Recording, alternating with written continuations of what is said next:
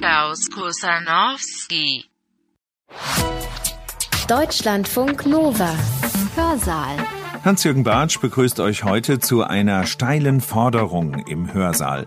Der Sprecher des Chaos Computer Clubs, Frank Rieger, fordert dazu auf, Plattformen wie Facebook und Twitter zu zerschlagen. Wir haben uns alle in ihnen getäuscht, meint der Fachmann nach Jahren der Analyse. Mächte, die das große Geld damit verdienen wollen, sind seiner Meinung nach zu Märkten der Manipulationen und Unwahrheiten verkommen und nicht nur das. Vor allem unsere Handys seien Instrumente, die offen wie ein Scheunentor für Hacker aller Art sind, ohne dass wir das überhaupt bemerken.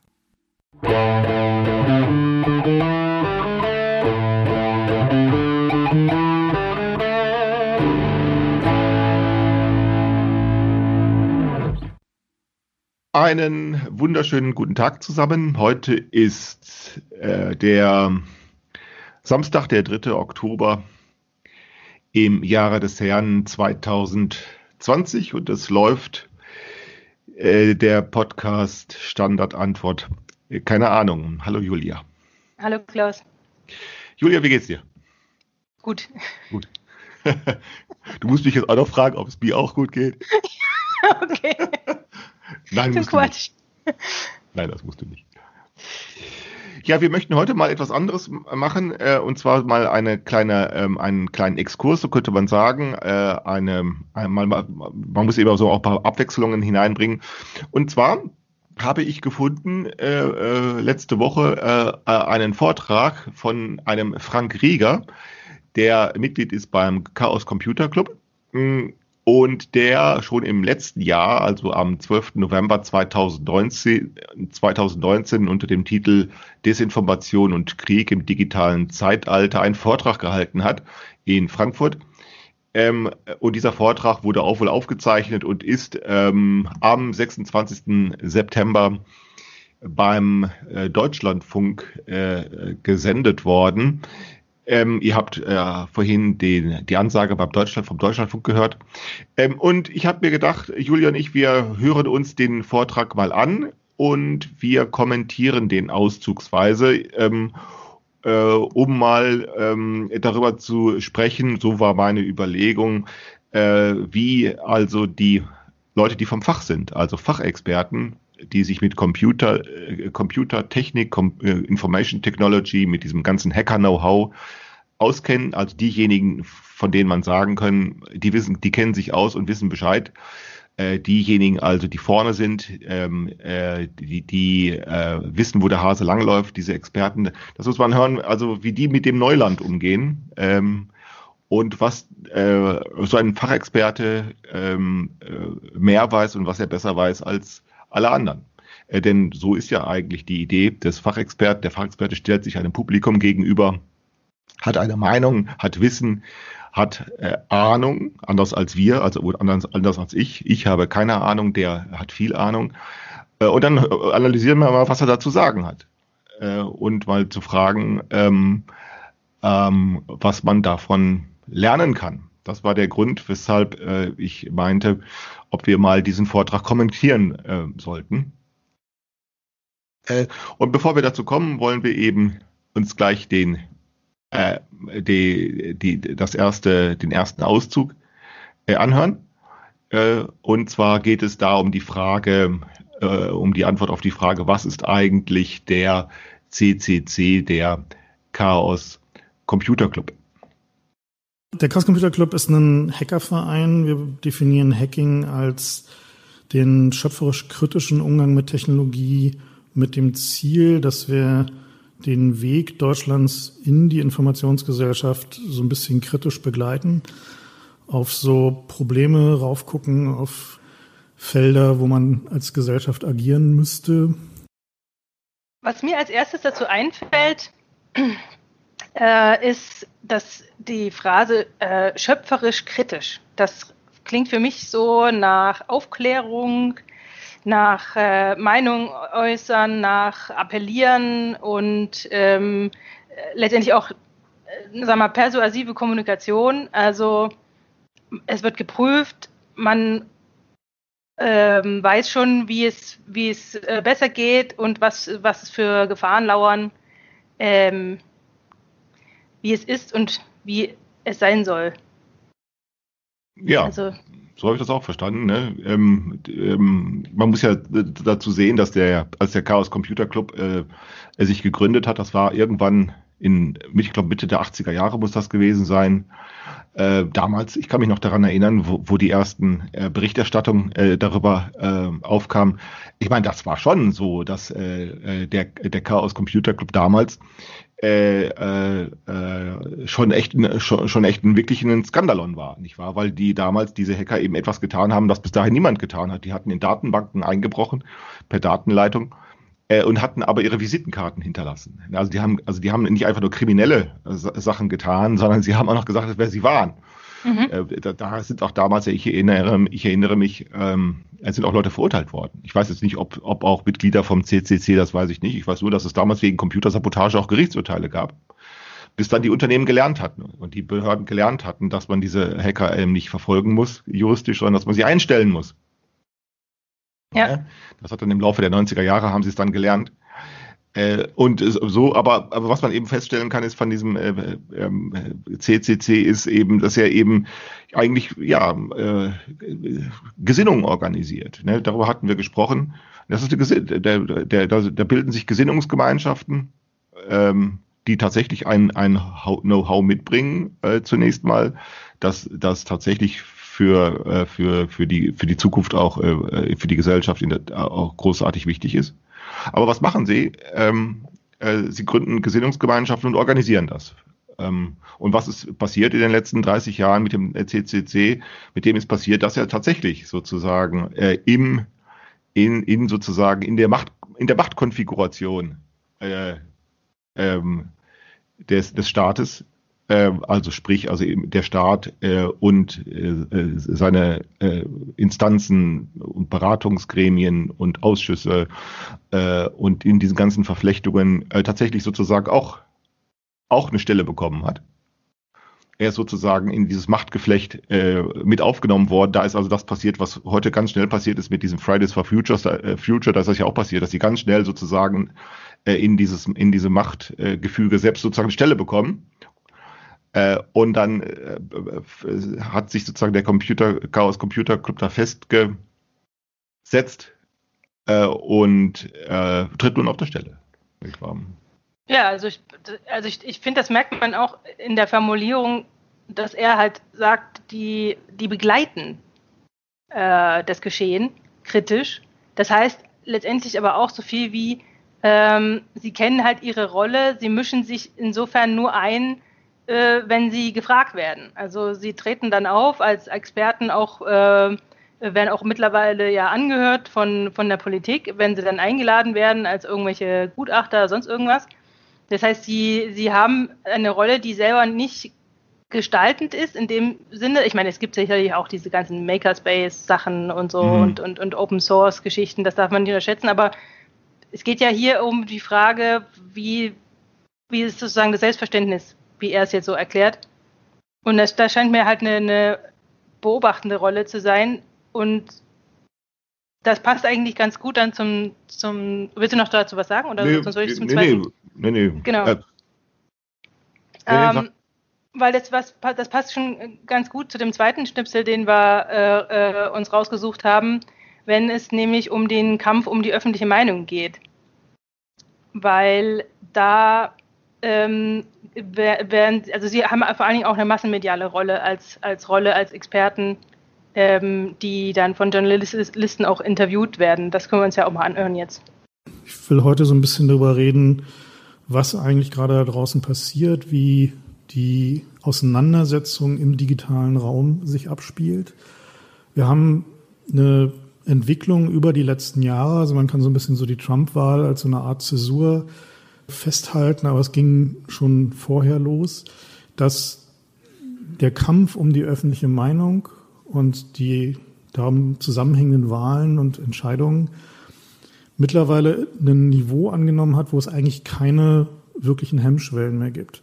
das, was man früher so als schwarze Propaganda bezeichnet hat, als so was die Bildzeitung halt gemacht hat, so ist mittlerweile völlig üblich. Ne? Das ist halt so eine Entgleisung der Methoden der Meinungsbildung, die dazu geführt hat, dass es nur noch sehr schwer möglich ist, die Wahrheit aus dem, was veröffentlicht wird, zu destillieren. Und immer häufiger ist es auch egal, was eigentlich die Wahrheit ist. Ja, es ist immer häufiger egal, was die Wahrheit ist. Das, ich glaube, die wichtigste Vokabel in diesem kurzen Ausschnitt ist eben das Wort Kampf. Ne, es wird gekämpft. Ne, das ist so äh, das, was äh, also lange dauern wird, möchte ich vermuten, sehr lange dauern wird, bis das verstanden wird, dass, dass da eigentlich in Wirklichkeit niemand kämpft. Ne, da wird nicht gekämpft. Ne, denn äh, äh, kämpfen heißt ein Gegner haben oder kämpfen haben und, kämpfen heißt auch irgendjemanden zu bezwingen oder niederzuringen. Kampf heißt äh, sich äh, dafür geeignete Mittel zu wählen ähm, ähm, äh, und dann den Verlierer irgendwie sozusagen eingrenzen, einsperren, also mit dem Verlierer irgendwas machen. Ne? Äh, aber man hat nicht den Eindruck, dass da irgendjemand verliert. Man kann ja gar nicht mehr verlieren, äh, wenn, wenn die Beteiligten alle auf irgendeine Art und Weise wenn die Player alle auf irgendeine Art und Weise vermachtet sind, nicht wahr? Und auch der ja. CCC ist in diesem Machtgefüge, hat er eine Stelle. Äh, und äh, äh, wer auch immer da der Gewinner und der Verlierer sein, sein, sein könnte, äh, es scheidet niemand aus. Ne, das wäre ja so die Idee eigentlich, dass wenn man doch kämpft, dann müsste man doch sagen, der Verlierer scheidet aus, wie in einem Wettkampf oder so. Ähm, ähm, äh, und kann nicht mehr mitspielen oder irgend sowas. Aber genau mhm gelingt nicht. Äh, es passiert nicht. Er behauptet, ein Kampf, es, finde, es, finde, es finde ein Kampf um die öffentliche Meinung statt. Äh, und man kann ihn, weder ihn noch andere, die so etwas äh, glauben und behaupten, nicht darüber informieren, dass das gar nicht stimmt. Äh, und schon gar nicht kann man sie darüber informieren, dass, äh, wenn man so etwas annimmt, äh, es müsste doch dann auch irgendwann auch mal ein Ende haben, denn das ist ja auch der Sinn von Kampf, dass man dann sagt, also der Sieger sozusagen bestimmt jetzt, der Sieger bestimmt jetzt, wie es geht und der Verlierer kann keine Einsprüche mehr erheben. Äh, warum nicht? Ja, weil er eben verloren hat. Ne? Mhm. Aber, genau das, aber genau das passiert nicht. Sondern was passiert? Äh, er behauptet, ein Kampf sei verloren. Und was macht er? Er, er fängt sofort wieder an, den, den, das, was er als Kampf bezeichnet, der, der Experte, der fängt sofort an, den Kampf wieder aufzunehmen. Ne? Und das ist dann eine typische Form. Äh, also er sucht sich dann äh, äh, Gelegenheiten, hier in dem Fall also eine Vortragssituation, kann man ja machen, das ist ja gegen, ist ja nichts einzuwenden, aber er, er fängt dann eben an, äh, den Kampf, von dem er meint, äh, dass er ihn führen würde, wieder aufzunehmen, ohne sich darüber zu wundern und auch nur, auch nur eine Sekunde darüber zu wundern, dass er gar nicht stattfindet, der Kampf. Ne? Und find, so kommt, ja. Ja. Ich finde halt in dem Zusammenhang ähm, auch den Begriff der öffentlichen Meinung interessant, weil mit öffentlicher Meinung ist eigentlich die Meinung der Massenmedien gemeint weil eine andere lässt sich äh, ja nicht empirisch irgendwie ermitteln. Also ich meine, ähm, man könnte jetzt natürlich noch überlegen, inwiefern jetzt auch gewisse Trends in Social Media auch als öffentliche Meinung irgendwie interpretiert werden könnten, aber ich finde das halt schwierig. Ähm, anders als diese Form der, der, äh, des, des Korrelats sozusagen als, als, äh, als eine Art Meinung, äh, öffentliche Meinung, ähm, halt, äh, also anzunehmen. Und ähm, also ich finde es ich find's halt, äh, ich finde es halt interessant, dass er ähm, so, ein, so einen Moment äh, erschafft, so ein, mit schwarzer Propaganda, ähm, wo er sagt, naja, ähm, er weiß, wie es richtig ist, aber es wird falsch dargestellt. Ja, genau. So, also er, er weiß schon, er weiß schon, wie, wie, wie es richtig wäre, aber äh, der, das äh, wird bewusst irgendwie falsch dargestellt. Ähm, und äh, es findet quasi auch kein, kein ähm, transparenter Umgang mit dem Geschäftsmodell der Massenmedien statt. Also genau. er, er, ignoriert das komplett genau. und sagt, äh, die die haben sozusagen eine, eine, eine, Verantwortung und bla bla bla, irgendwie so in dem. Mhm. Denn ich, das ist ja äh, eigentlich das sozusagen, was man feststellen müsste, Massenmedien informieren. Äh, Massenmedien tragen an keiner Stelle dazu bei. Äh, an keiner Stelle tragen sie dazu bei, eine Informationssituation zu verbessern. Äh, sondern im Gegenteil, äh, Massenmedien, und wenn wir äh, von Massenmedien sprechen, müssen wir ja von, von Plural sprechen, Wir haben, ich weiß nicht, wie viele Sender, ich weiß nicht, wie viele Radiosender, Fernsehsender, Zeitungen, Zeitungsverlage, Zeitschriften. Ich weiß nicht, man kann das alles gar nicht zählen. Und ähm, es ist äh, aufgrund, aufgrund äh, schon dieser Masse von Massenmedien äh, gar nicht mehr vorstellbar, äh, dass da irgendeine Informationssituation verbessert werden könnte, sondern sie wird permanent verschlechtert. Äh, und Wahrheit können sie gar nicht herstellen. Nee. Ne? Also, ich, also sie können über, und ich, das haben sie ja noch nie getan übrigens, äh, dass, dass, man, äh, dass man darauf kommt äh, oder dass man so etwas glauben will, ähm, hängt damit zusammen, dass es äh, äh bis in die 80er Jahre, bis Anfang der 80er Jahre in Deutschland, was in den USA schon immer anders war, aber in Deutschland oder in Europa, dass es nur äh, weniger Fernsehsender gab oder dass es ne, weniger Zeitschriften gab, aber oder also in Deutschland ne, zwei Fernsehsender bis in Anfang der 80er Jahre. Ähm, äh, und was zugenommen hat, war einfach die die die ähm, äh, die die die die Menge der Sendeanstalten und Programme und Verlagsprogramme und Zeitschriften und Zeitungen. Äh, und, äh, und, und, und der Experte kann es sich einfach sozusagen ganz bequem machen. Der kann einfach sagen, Wahrheit spielt eine Rolle, hat aber nicht im geringsten, gibt er eine Auskunft darüber, wie sie denn zustande kommen sollte oder könnte. Ja. ja?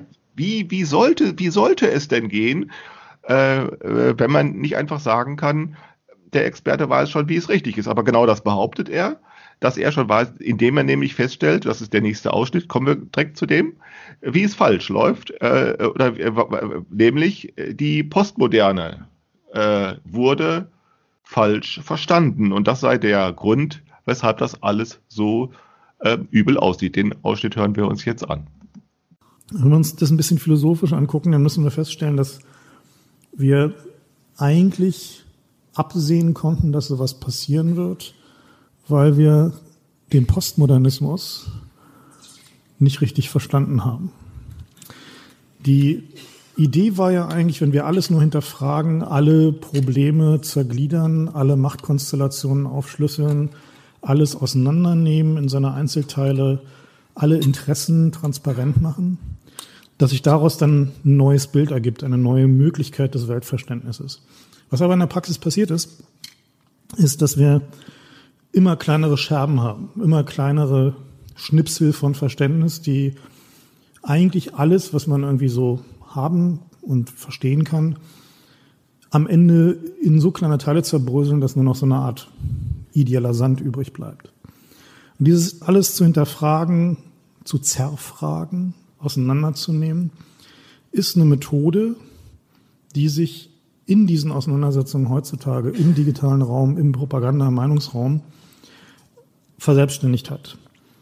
Wir können eigentlich davon reden, dass was viele Akteure da machen, ist Postmodernismus als Waffe einzusetzen.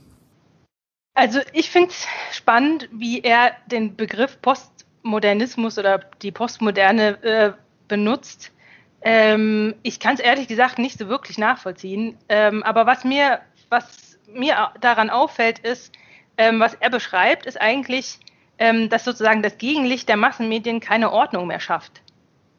Also dass diese ähm, durch die Vielfalt der Kritik, der Kritik und der Flut von Perspektiven und Argumenten sozusagen keine, kein Fazit mehr übrig bleibt, sondern dass eigentlich immer alles an jeder Stelle angezweifelt werden kann. Ähm, und das, was er sozusagen als ideeller Sand beschreibt, sozusagen so eine, eine, eine sage ich mal, argumentative Offenheit ist, die zurückbleibt, wenn äh, jeder zu, zu allem alles gesagt hat und äh, alle Perspektiven nebeneinander stehen und es sozusagen keinen Grund mehr gibt, die eine oder die andere ähm, zu bevorzugen. Ja, also ich glaube, also der da, ich glaube schon, dass er da was äh, Zutreffendes beschrieben hat.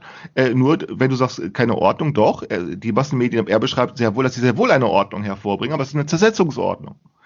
Ne, sie zersetzen äh, Urteilssicherheit, sie, sie zersetzen äh, Informationsklarheit. Ne, sie zersetzen das genau. Und, äh, und, äh, und, und in Bezug auf genau diese, diese Zersetzungsprozesse, äh, äh, da meint er nun, das sei sozusagen, ähm, äh, das sei irgendwie ein Fehler, das sei eine Fehlleistung, das sei irgendwie, das, äh, ne, das, also die Wirklichkeit ist falsch. Ja. Ja, ne, was, worüber der Experte nicht nachdenken kann, das kommt daher, weil er es ja immer schon besser weiß, äh, der kommt nicht auf die Idee, dass das vielleicht ein Fortschritt ist. Ja, er, er, nennt es ja auch konkret äh, eine Verselbstständigung als neue Qualität, wo ich mir denke, na ja, also selbstständig war das Ganze vorher auch schon. Ja, ja, sicher. Äh, äh, aber es hat irgendwie, es wurde aber eine Art von Kontrolle suggeriert. Vielleicht. Also, also ich meine, Verselbstständigung ähm, ist ja, dass er nicht mehr ähm, sozusagen keinen, kein handelndes Subjekt mehr sehen kann, was, was dafür verantwortlich ist. Genau. Richtig. Und, und dann, Aber das war genau, ja vorher auch schon so. Er war vorher auch schon. Nur eben sozusagen durch diesen, der, der Zersetzungsprozess selber hat sich eben einfach weiter gesteigert. Der hat sich weiter ausdifferenziert, diese Zersetzungsordnung. Ähm, und äh, er kommt nicht auf die Idee, er kommt kein bisschen auf die Idee, äh, äh dass das eigentlich in, in ein Fortschritt sein könnte. Ähm, äh, weil man ja jetzt, aber dazu, das könnte nämlich dann ein Fortschritt sein, wenn man, äh, wenn man eben nicht sagt, na ja, wie geht es denn anders? Man müsste ja. halt danach fragen, nicht was ist richtig, was ist falsch, sondern man müsste fragen, wie könnte es denn auf, also aufgrund dieser Entwicklung, also na, äh, aufgrund dieser Voraussetzungen, könnte es denn anders gehen? Äh, mhm. Äh, also im Sinne von äh, nicht, was weiß ich eigentlich schon, sondern was, was weiß ich eigentlich noch nicht. Und auch die, ähm, auch die Phrase äh, Postmodernismus als Waffe.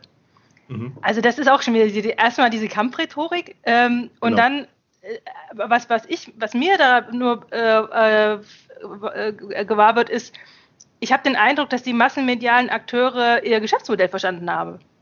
Also, genau. dass sie, dass sie sozusagen ausnutzen, ähm, wie sie Umsatz machen und ähm, das ist sozusagen eine indirekte Korruption der äh, Wahrnehmung äh, und der Aufmerksamkeit, also dass man im Prinzip weiß, was man schreiben muss, damit die Leute es lesen. So und das ist aber keine neue Sache, äh, sondern einfach die Hemmung fällt, ähm, äh, äh, dass sozusagen äh, also die Zuschreibung von, von, von sozusagen sogenannten seriösen Medien zum Beispiel, wo es heißt, ja, seriöse Medien, die passen ja auf, die, die achten ja auf die Wahrheit, ne? so ungefähr. Mhm.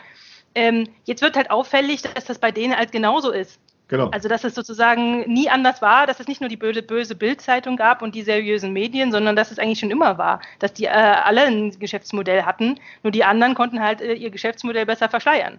Genau. Und, und haben das, äh, und die Bildzeitung hat gesagt, ja, nee, ich verschleiere ja gar nichts. Das genau, die, genau, ah, genau, die, das ist genau und das ist eben, ne, man, man sieht das ja mit der Bildzeitung, was sie da mit dem äh, Christian Drosten gemacht hat.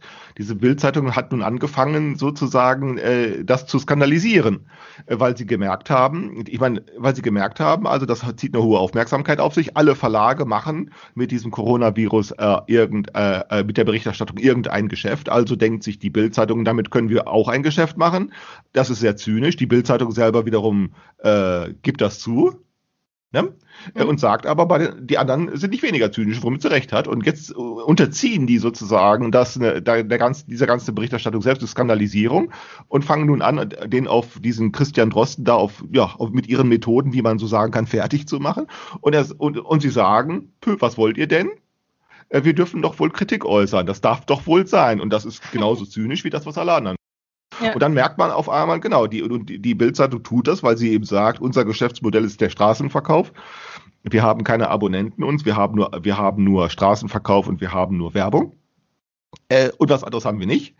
Äh, ähm, äh, und wir müssen, wir leben jeden Tag von, von, von der Hand in den Mund. So äh, hat das ja immer die Bildzeitung auch, da hat ja nie ein Geheimnis draus gemacht. Wir leben jeden Tag von, von der Hand in den Mund. Äh, und jetzt auf einmal stellen wir eigentlich nur, äh, stellt sich eigentlich nur heraus, dass alle anderen das auch so tun. Äh, nur, äh, genau, sie, sie, äh, äh, sie setzen sich, jeder, sie setzen sich selbst einen, einen schöneren Heil, Heiligenschein auf. Äh, aber, das, aber das Konzept ist überall dasselbe. Sie zersetzen Informationsklarheit. Genau. Und äh, aus diesem Grund kommt er nun zu dem Fazit, ähm, es kann nichts Neues entstehen. Also das fand ich, finde ich, finde ich auch äh, erstmal ein, ein schöner Satz und äh, den Ausschnitt hören wir uns jetzt an. Diese Methodik zu sagen, okay, wir wir stellen ja nur Fragen. Ja, wir versuchen ja nur zu verstehen. Wir versuchen ja nur möglichst alle Machtkonstellationen, alle Interessen zu hinterfragen, dahinter zu gucken, nachzuschauen, ist ja etwas, was wir erstmal als gut kennengelernt haben. Das ist ja die Grundlage von unserer modernen Mediengesellschaft. Das ist ja das, was wir von unseren Medien erwarten, dass die das herrschende System in Frage stellen, dass sie die Strukturen in Frage stellen, dass sie versuchen rauszubekommen, was wirklich passiert ist und welche Interessen hinter bestimmten Ereignissen stehen. Und das ist ja auch gut. Das Problem ist nur, wenn danach nichts mehr kommt, wenn danach keine ideeller Neubeginn passiert, wenn es keine neuen Möglichkeiten mehr gibt, sich irgendetwas zu vergewissern oder irgendeinem Ziel hinterher zu streben, ohne dass es sofort wieder zerfragt wird, kann nichts Neues entstehen. In der Situation sind wir heute gerade. Ja, da hat er recht. Da hat er im Prinzip recht. Ähm, es kann natürlich nichts Neues entstehen. Warum nicht? Naja, wenn man immer dasselbe, wenn man immer das, das Hamsterrad immer weiter treibt, klar, dann findet man nur heraus, dass es rund ist. Äh, und, ähm, äh, und dann kann auch nicht so. Und äh, es kann natürlich auch nichts Neues entstehen, weil diejenigen, die für sich selber in Anspruch nehmen, wie so ein Experte beispielsweise, der für sich selber in Anspruch nimmt, äh, sich auszukennen und Bescheid zu wissen, äh, er, er kann ja eigentlich auch nichts Neues machen, sondern er kann eigentlich nur das Hamsterrad äh, weiter mit antreiben, was er eben tut, nicht wahr? Indem er sich einem Publikum gegenüberstellt und sagt, ich, äh, ich bin Experte, äh, spricht es, äh, spricht es auf Band beziehungsweise spricht es, lässt es aufzeichnen und es wird dann beim Massenmedien Deutschlandfunk äh, wieder abgespult. Äh, und dann können alle anderen ja, ähm, äh, äh ja auch nur tun, was sie immer getan haben, nämlich kommentieren, ähm, kommentieren und Meinung darüber äußern, also das Hamsterrad wieder anzuschubsen. Wobei, also ich meine, du, du begründest das jetzt so, aber seine Begründung scheint mir ähm, aus einem Verständnis äh, der, der Massenmedien herauszukommen, ähm, bei dem ich das Gefühl habe, dass man das in der Schule lernt. Also die Aufgabe der Massenmedien äh, sei herauszubekommen, was wirklich passiert. Äh, äh, äh und, und warum? Um das herrschende System in Frage zu stellen. So, das ist so ein Bild für vierte Gewalt. Also die gucken der Politik auf die Finger und sagen, du, du, du, äh, du darfst das nicht tun, weil sonst schreiben wir einen bösen Artikel über dich. Und so, mhm. ich meine, das läuft so nicht. Also das ist, das ist Käse. Die haben, die haben, äh, die werden eingeladen, die Journalisten zu irgendwelchen Veranstaltungen.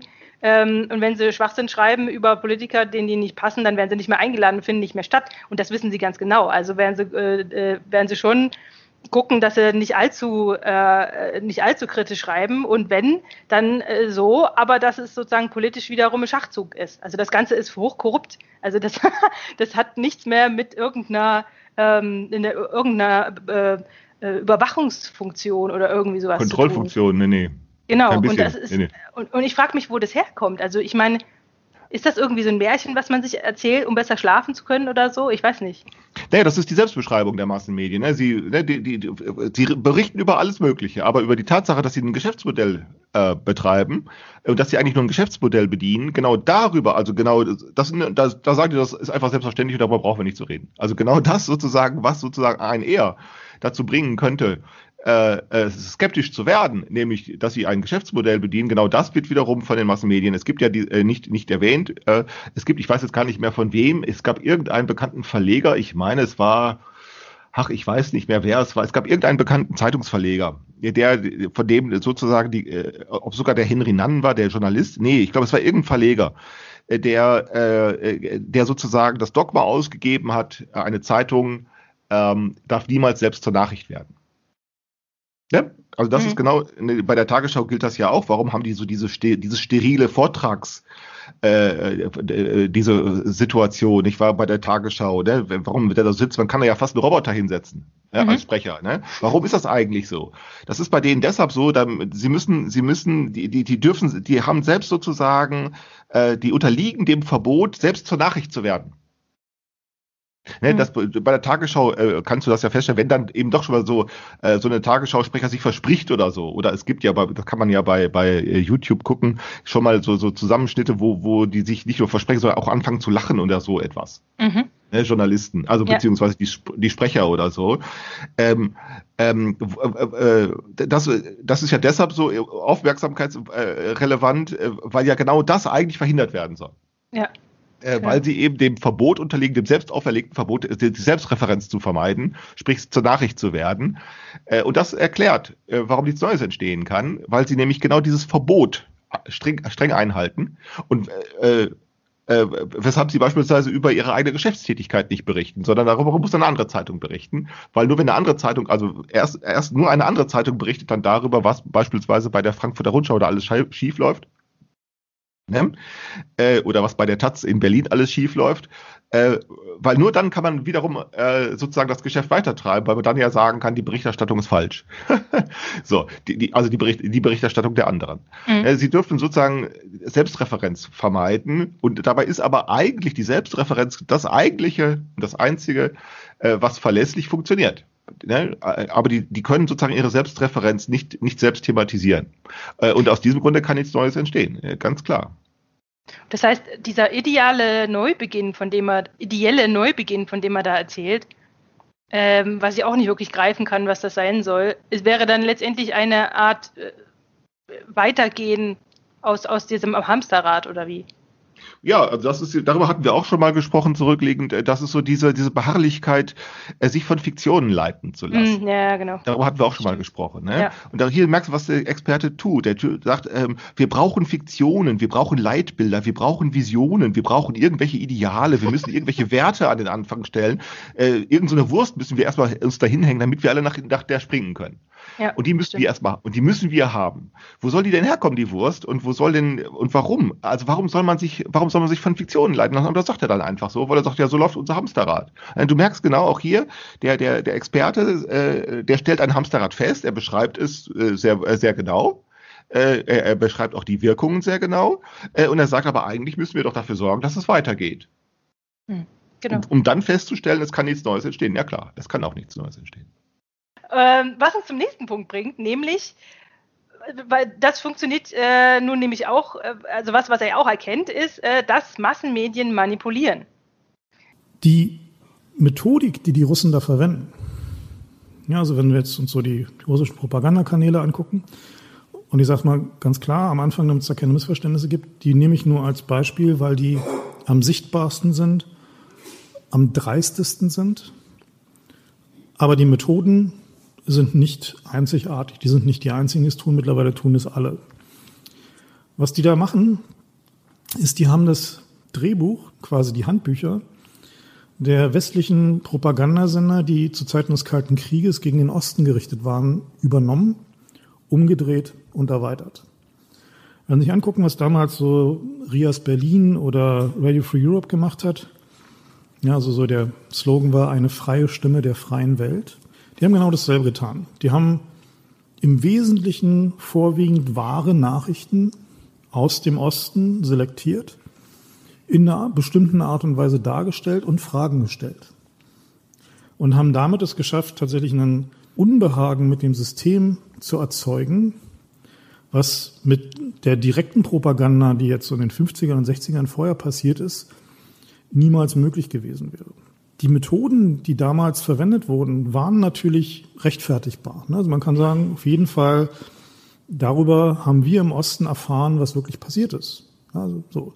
Und genau dasselbe passiert aber heute, zumindest am Anfang, bei dem, was die Russen da machen mit Russia Today. Die haben erstmal die Kameras raufgehalten auf soziale Bewegungen, auf Missstände, die in den großen Medien erstmal so ein bisschen underreported waren. Also wo es halt nicht so viel Material zu gab, beziehungsweise wo es halt irgendwie auch einen gewissen Widerstand seitens der großen Medien gibt, darüber zu berichten, weil die Mechanismen, mit denen Medienberichterstattung heutzutage funktioniert, sind relativ eingefahren. Die Themen, die erzählt werden, folgen immer so einer gewissen ja, Choreografie, die halt irgendwie nicht zentral gesteuert ist, sondern die sich einfach daraus ergibt, was für Menschen da arbeiten, wie die denken, was deren Prioritäten sind und was die für wichtig halten.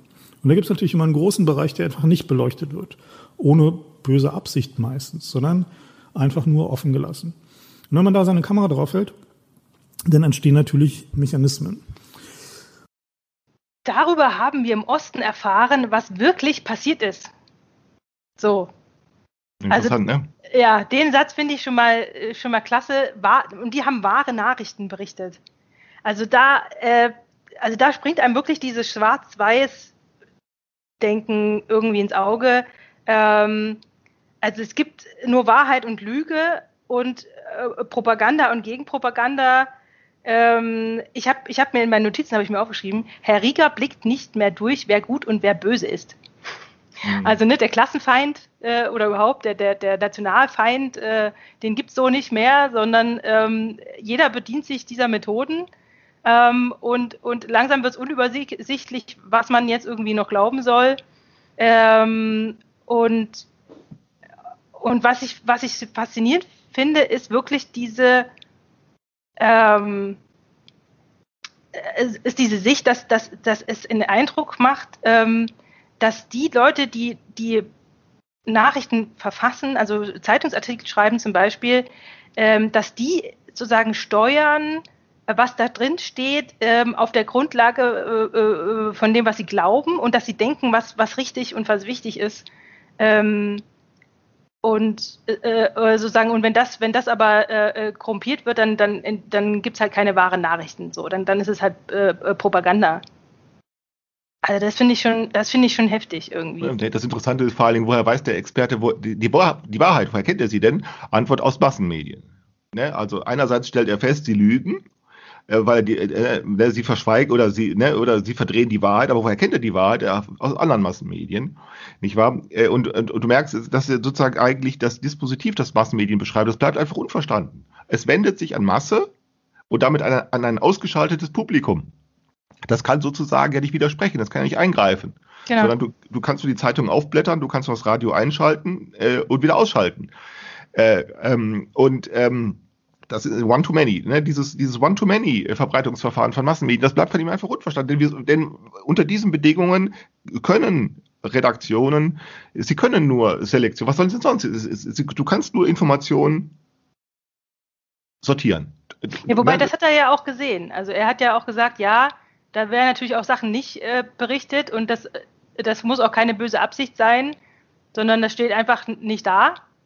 Also das sieht er, das sieht er schon, aber. Ja, nun, du kannst halt auch nicht über alles berichten, ne? Ja, eben. Das, das geht mir mit der Tagesschau über. Also ich finde die Tagesschau über, wenn man, wenn man, wenn man wissen will, äh, äh, wenn man eine Ahnung davon bekommen will, wie ahnungslos man ist über das, was in der Welt geschieht, guckt man Tagesschau.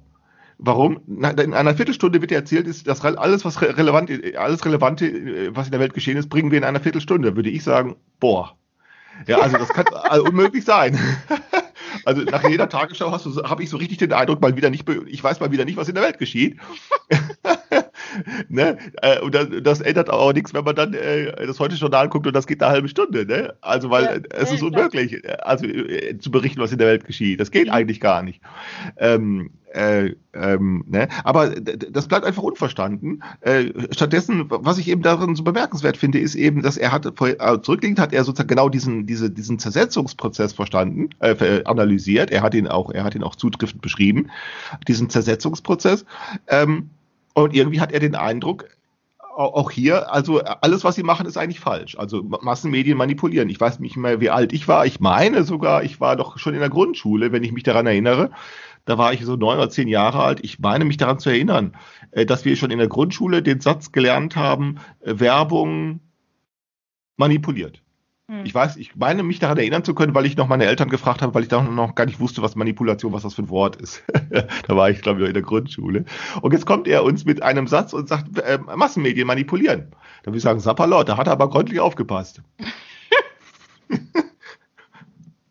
aber ich meine, an irgendwas muss man ja glauben, an etwas glauben. Ist der nächste. Ach, jetzt wärst du dran gewesen. Egal. aber, aber wir kommen zum nächsten Punkt. Ihr seht, liebe Hörer, wir haben uns was dabei gedacht. An etwas glauben ist der nächste. Die Umweltbewegung, sowohl Fridays for Future als auch Extinction Rebellion, sind eigentlich, wenn wir jetzt so später uns die Geschichte angucken, vielleicht der Punkt, wo wir feststellen müssen, zu sagen, okay, möglicherweise hat hier die Postmoderne wirklich geendet. Weil plötzlich sind da Leute, die glauben an was. Die haben ein Ziel. Die wollen was. Die tun sich zusammen, die gehen auf die Straße, die lassen sich im Zweifel verhaften. Die wollen, dass sich was verändert. Und sie wollen nicht immer nur permanent hinterfragen, weil sie klar ist, was das Ziel ist und wo der Feind steht am Ende. Es sind Helden. Ne? Es sind Helden, das sind die aufrichtigen Kämpfer für die gute Sache. Die glauben an etwas. Ähm, und ne? also das ist schon so, da, daran merkt man sozusagen, an solchen Dingen merkt man wirklich, wie, wie, wie der Experte, wie der wirklich, ja, wirklich vom Gegenlicht, von, von dem Gegenlicht, in das er guckt, äh, äh, wirklich, äh, also regelrecht gefangen äh, genommen äh, ist. Ähm, äh, sie hören auf, etwas zu hinterfragen. Also, äh, der, äh, stattdessen, also die Kämpfer für die gute Sache, stattdessen äh, äh, schreiten, gehen sie nach vorne. Ne? Also sie gehen nach vorne und sagen, wir wollen etwas. Ähm, äh, und ähm, Sie wissen, und, wo der Feind ist. Sie, der, sie, sie, ihnen, das behaupten die ja nun auch. Das äh, behaupten diese, diese, diese, wie heißt die Greta?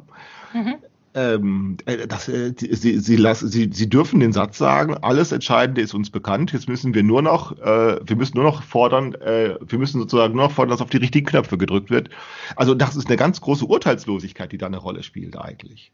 Ne? Äh, äh, wir wissen, alles Entscheidende ist uns schon bekannt, jetzt müssen nur noch auf die richtigen Knöpfe gedrückt werden und ausgerechnet die Politiker, die können das. Und wenn die das nicht tun, dann kann das nur, die Erklärung kann, äh, kann nur sein, dass sie das nicht wollen, weshalb wir sie jetzt nur noch lauter anschreien müssen. Also ne, mit lauter Anschreien geht's eigentlich.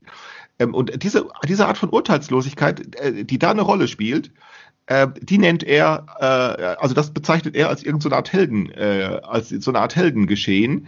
Äh, ähm, äh, und das ist schon krass, möchte ich sagen. Also wie, wie, wie sozusagen, wie dieses Gegenlicht, in das der Experte starrt und auch, äh, also wie, wie, wie das gefangen nimmt, äh, der, also der wundert sich eigentlich über nichts mehr. Und ich finde es auch also, und vor allem, wenn man, wenn man es mal genau nimmt, ähm, also sie, sie, die, die Helden, die können auch nichts tun, weil sie sind ja mit Protest beschäftigt. Ja. Also ich meine, das ist, das ist, ich meine, das, das klingt jetzt ein bisschen, ein bisschen äh, ironisch, aber ich meine das schon ernst. Also ich meine, die, die treiben ja schon einen Aufwand. Also dass die da um die Welt fliegen und sich ständig ja. vors Mikro setzen und so weiter. Aber ich meine, wenn man sowas macht, dann kann man, ähm, ähm, ja, dann kann man sozusagen nicht selber irgendwie äh, sich was ausdenken. Ich kann mich noch daran erinnern, als in den 90er Jahren äh, die, die ganzen Globalisierungskritiker aufgetreten sind. Äh, dass, es auf einmal, dass man auf einmal ganz schnell herausgefunden hatte, die, die Globalisierungskritiker äh, sind gegen die Globalisierung oder sie protestieren gegen die Globalisierung äh, und sie sind äh, und, und, sie mussten die Tatsache verheimlichen, dass sie selber global vernetzt sind und, äh, und, und von einer Demo weltweit auf die nächste geflogen sind. Ne, mit dem Flugzeug, weil es ja. nicht mehr so teuer ist, nicht wahr? Ähm, ähm, äh, äh, die, diese Fridays for Futures, denen gelingt es sehr viel besser, sozusagen diesen Selbstwiderspruch zu vermeiden. Ähm, äh, ähm, äh, aber ähm, also was ich, was, was mich wirklich sprachlos macht an dieser Sache, ist wirklich diese, diese, dass der, dass der, also sozusagen, dass der auch noch die Urteilslosigkeit die Urteilslosigkeit äh, äh, äh, zu der Heldentat erklärt. Und man könnte ja nun sagen, das sind doch junge Leute oder so. Da wäre das doch, da wäre doch die Urteilslosigkeit. Ne? Das sind doch junge Leute, denen darf man, ähm, denen könnte man doch ruhig, da könnte man doch mal ein bisschen nachsichtig sein, was diese Naivität angeht. Da würde ich sagen, ja, das wäre, wenn es ja so wäre, dann wäre ja alles in Ordnung. Aber der Frank Rieger, Rieger gehört nicht zu diesen jungen Leuten. Ne? Der ist ja nur ein paar Jahre jünger als ich. Ja, im Gegenteil. Es sind ja sogar die Eltern und die Lehrer, die das befürworten. Genau. man muss sich wirklich vorstellen. Jawohl warum funktioniert das? Warum diese Fridays for Future? Ich stelle mir das wirklich so vor. Ähm, äh, die haben einfach gar keine Zeit, sich mit den Tatsachen zu beschäftigen. Warum nicht? Ich kann mir vorstellen, dass äh, also sie von der Schule kommen, ein 16-jähriges Mädchen kommt von der Schule und sagt, Papa, ich will aber heute auf die Demo fahren. Dann sagt er, ja, okay, also ich bring dich hin, Mama holt dich ab äh, von der Demo und um 5 Uhr musst du wieder zu Hause sein, weil da gibt's dann noch Klavierunterricht. Ne? Also so, so stelle ich mir ungefähr den, den, den, den Alltag dieser, äh, dieser, ja. dieser, äh, dieser Schüler vor. Also für die ist sozusagen auf die Demo gehen, also das muss dann auch wieder von Papa und Mama organisiert werden. Äh, äh, in die, die Schüler, die in den 70er Jahren auf die Straße gegangen sind, da waren die, da hatten die Eltern wenigstens noch dagegen protestiert, dass sie es getan haben. Also ja, genau, die hatten noch was dagegen. Ja, die, die hatten, noch was dagegen. Und heute äh, erzeugt sozusagen dieses Protesthandel eigentlich nur weiteren Familienstress. Äh, und dann aber haben die auch gar keine. Hm? Und ja, übrigens ja auch in den Schulen, das muss man ja nun auch äh, ähm, ja, ja. Äh, denn auch die Lehrer erzählen den Schülern in der Schule äh, äh, die, die, die, die, die Missstände über diesen Klimawandel und die Gründe dafür. Und dann kommen natürlich irgendwann, wenn die Schüler 14, 15 Jahre alt sind, dann ist man alt genug, um zu fragen, ja, was kann man denn dagegen tun? Und dann stehen auf einmal die Lehrer da und sagen, ja, ich bin nur der Lehrer. Und jetzt kommt, wenn sie dann selber auf die Idee kommen zu sagen, ja, dann müssen wir jetzt aber etwas tun. Und was man ja tun könnte, ist protestieren, äh, der Voodoo veranstalten, äh, so tun, als ob man etwas tun könnte. Da können die Lehrer nicht plötzlich Nein sagen. Ne, da können sie nicht plötzlich nicht Nein sagen. Das heißt also, sie werden nicht nur von den Eltern, sondern auch schon von den Lehrern auf die Demos geschickt. Und ich nenne das den Proteststrich. Ja. Sie werden sozusagen da auf diesen Proteststrich geschickt, äh, äh, weil niemand ihnen ja sagen kann, äh, äh, Leute, das bringt eigentlich alles nichts, weil die, die Tatsachen, also die sozialen, die gesellschaftlichen Tatsachen, äh, die so etwas zustande bringen, die sind größer, härter und dicker als man, als alles, was wir so kennen. Äh, und da kommt man mit Protest nicht gegen an. Und, und genau diese Urteilslosigkeit, ne, die sozusagen, die, äh, die kann sich der Experte leisten. Und das muss ich sagen, das, äh, äh das macht Aber, mich schon ein. Aber was hat das mit der Postmoderne zu, tun? Also warum setzt er da so eine Zäsur? Das weiß ich. Ach, das ist wahrscheinlich, das ist wahrscheinlich nur so ein Jargon, nehme ich an. Ich weiß es nicht. Weil ich meine, Leute, die an was glauben, das gab es ja früher auch. Also gegen Krieg waren ja früher auch viele und sind auf die Straße gegangen. Also so ist ja nicht. Das, also dieses Gerede von Postmoderne, das ist, also das war auch schon erkennbar ganz schnell schon in den 80er Jahren und als ich schon, schon als ich in den 90er Jahren studiert habe, das erste, was ich gelernt konnte, war, also im Seminar, dass also dieser ganze Diskurs um Postmoderne eigentlich Bullshit ist. Also das war, wurde schon in den 90er Jahren selbst äh, erkannt, äh, dass das eigentlich nur ein Gerede ist. Mhm. Äh, aufgrund der Langeweile der äh, der, der Publizisten, äh, weil sie nicht mehr wissen, worüber sie reden sollen, also reden sie über sich selbst. Äh, äh, und äh, nennen das dann Postmoderne und dann kann sozusagen mit diesem Schlagwort das weitergehen. Und jetzt haben wir, ich habe vor 30 Jahren studiert, und jetzt geht das einfach, also es ist saudumm. Ne? Und jetzt gerät sozusagen der, der, der Jargon in die, in die nächste Schleife. Also das ist, äh, am besten ist, wir reden über das Moderne nicht. Ähm, interessant ist aber nun, jetzt kommt ja etwas hinzu. Äh, nämlich, wir haben jetzt ja nicht nur Massenmedien, sondern wir haben jetzt auch also wir haben nicht nur eine, wir haben nicht nur Massenmedien, wir haben nicht nur eine Masse von Massenmedien, sondern wir haben jetzt auch ein Massenmedium für Massenmedien. Äh, und jetzt stellt äh, der Experte eine technologische Falle fest. Und was er dazu sagt, das hören wir uns mal eben an. Es geht nur noch darum, Emotionen zu wecken, zu halten, und zwar möglichst gezielt.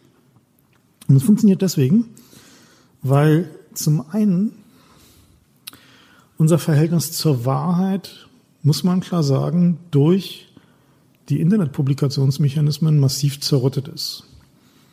Wir haben da draußen Leute, die glauben, dass irgendwie Impfungen im Wesentlichen dazu dienen, irgendwie die Bevölkerung zu vergiften. Es gibt eine Flat Earth Society, die nicht ganz klein ist. Die hat einen YouTube-Kanal mit irgendwie Hunderttausenden von Zuschauern. Und man denkt sich so, hä? Wie kann das denn passieren? Und der Grund dafür ist einfach, dass die Leute, die Algorithmen designt haben, mit denen soziale Medien und YouTube funktionieren, die haben nicht das Ziel gehabt, die Ideale der Aufklärung voranzubringen, sondern die haben das Ziel gehabt, einfach mehr Geld zu verdienen.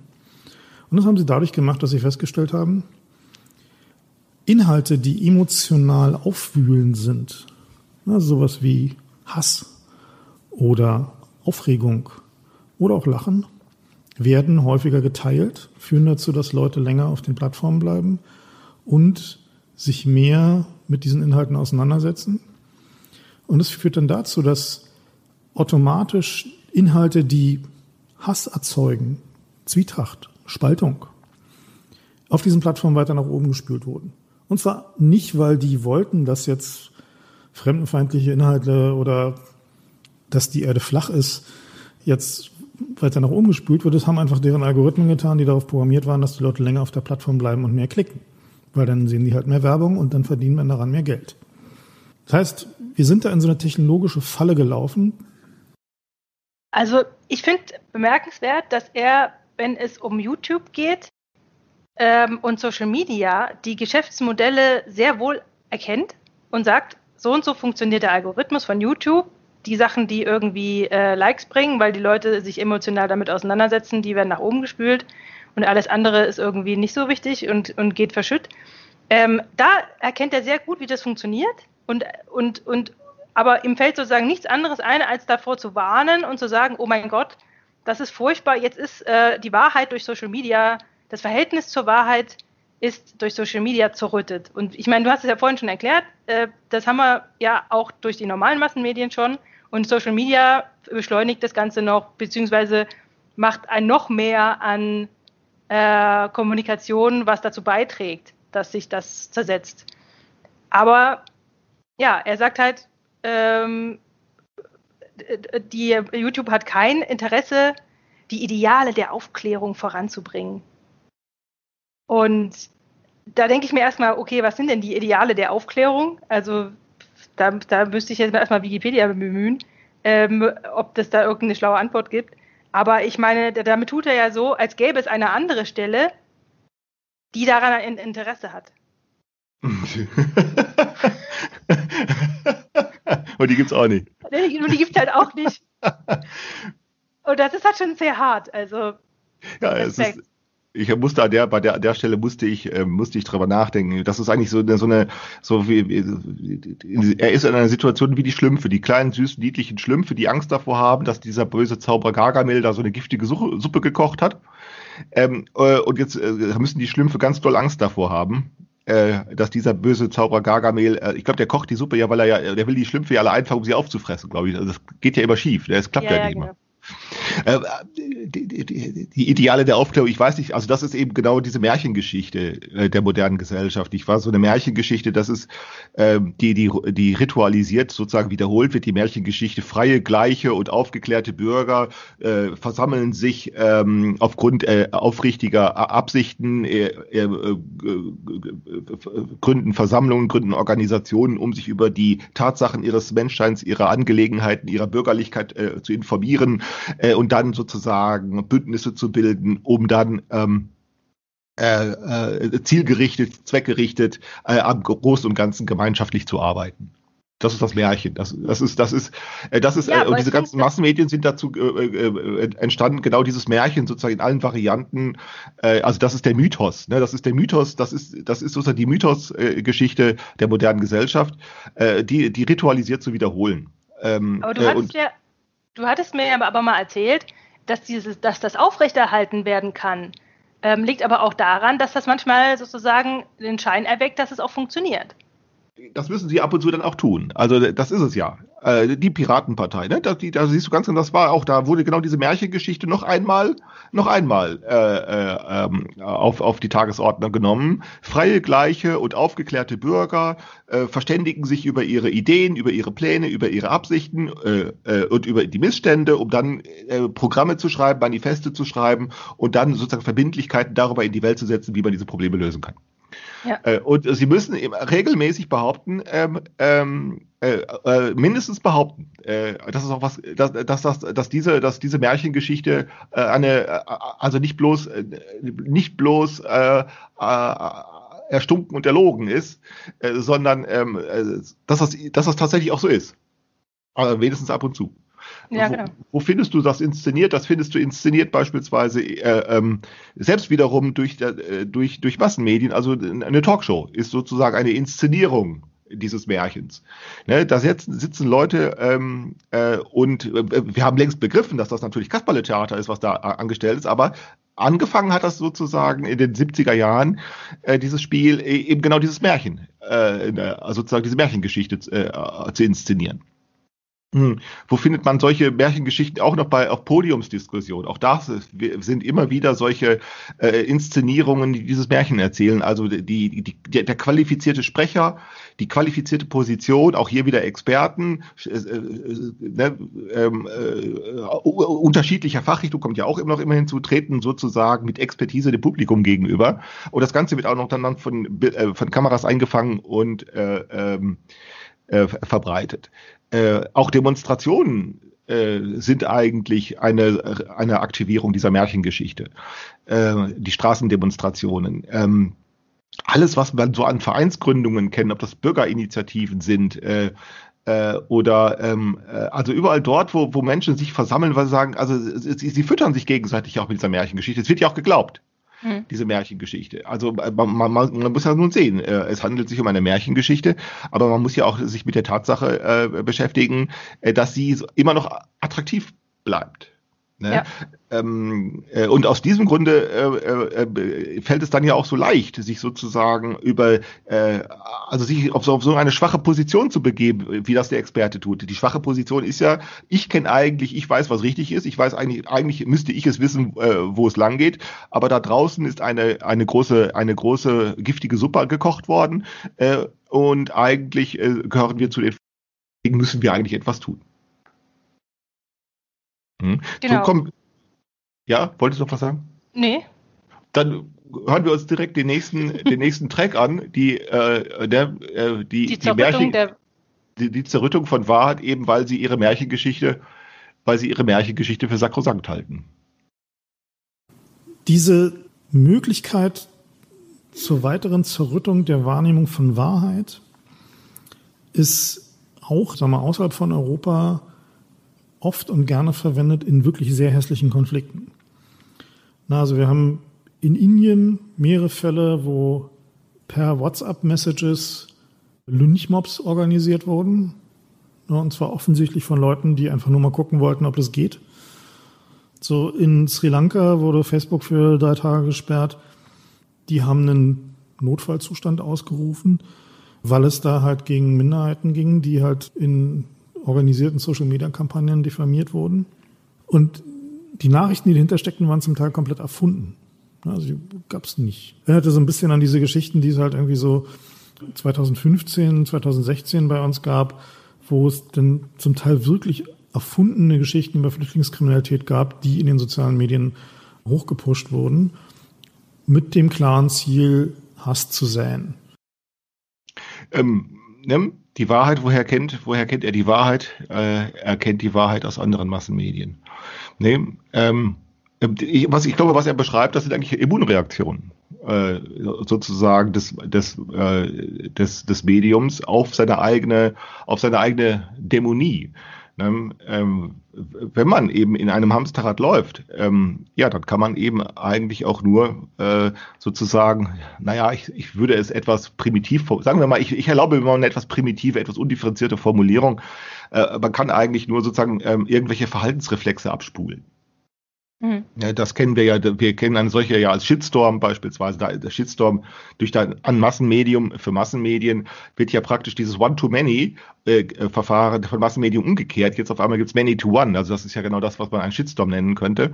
Es wird, äh, es, es, es steigert sich diese ganze Hasskommunikation. Ähm, ähm, äh, es, es, es passiert genau das, was äh, Rieger da beschreibt. Ähm, ähm, das sind, wie ich meine, Immunreaktionen. Das sind Immunreaktionen sozusagen, die, die, die dadurch entstehen, dass sozusagen ein Lernopportunismus darum äh, äh, in diesem Geschehen, ja, ein Lernopportunismus. Also ich meine damit wirklich äh, ein, ein, ein, ein wirklich genau ein Opportunismus, also sozusagen die, die, wird, der wird einfach ideologisch verblendet. Also die Opportunität, die ja darin bestehen kann, die Chance zu nutzen, etwas zu lernen, das man noch nicht kann oder noch nicht weiß oder noch nicht ausprobiert hat. Äh, und genau das wird äh, blockiert.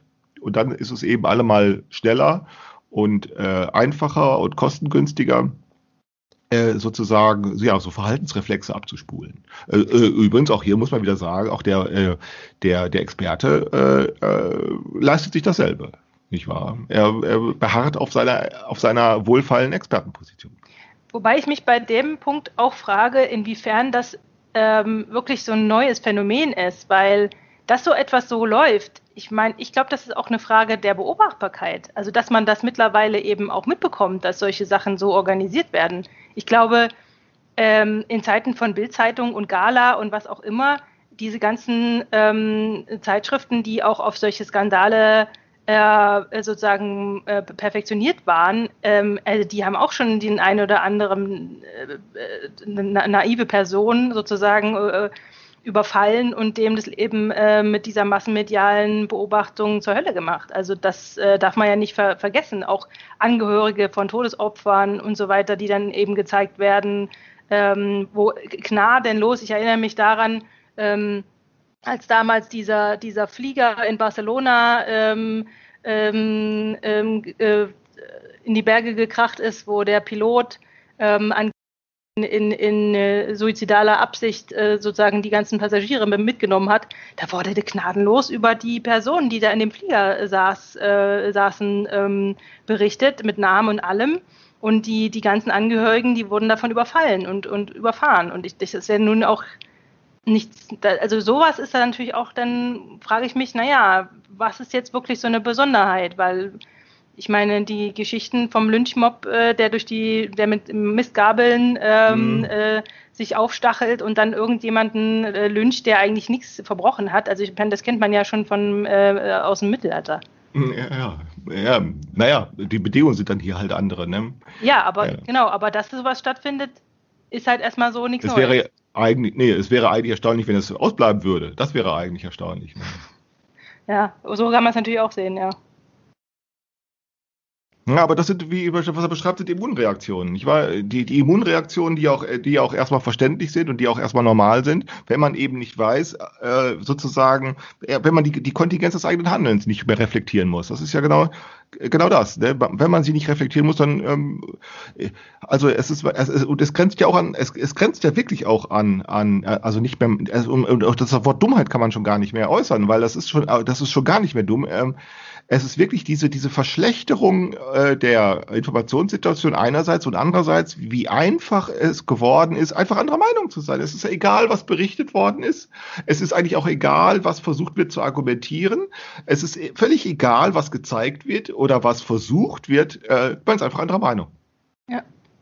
Ne, ich habe heute erst wieder gelesen bei Facebook, da wurde vom, von der Ärztekammer Hessische Landesärztekammer, da wurde eben berichtet, dass das eben mit diesem Covid äh, äh, äh, vielleicht doch alles nicht ganz so richtig gewesen ist, äh, wie das diese Regierung macht. Äh, sie haben das auch ausführlich versucht zu begründen. Ähm, und da schreibt einfach einer darunter, wo liegt eigentlich Hessen?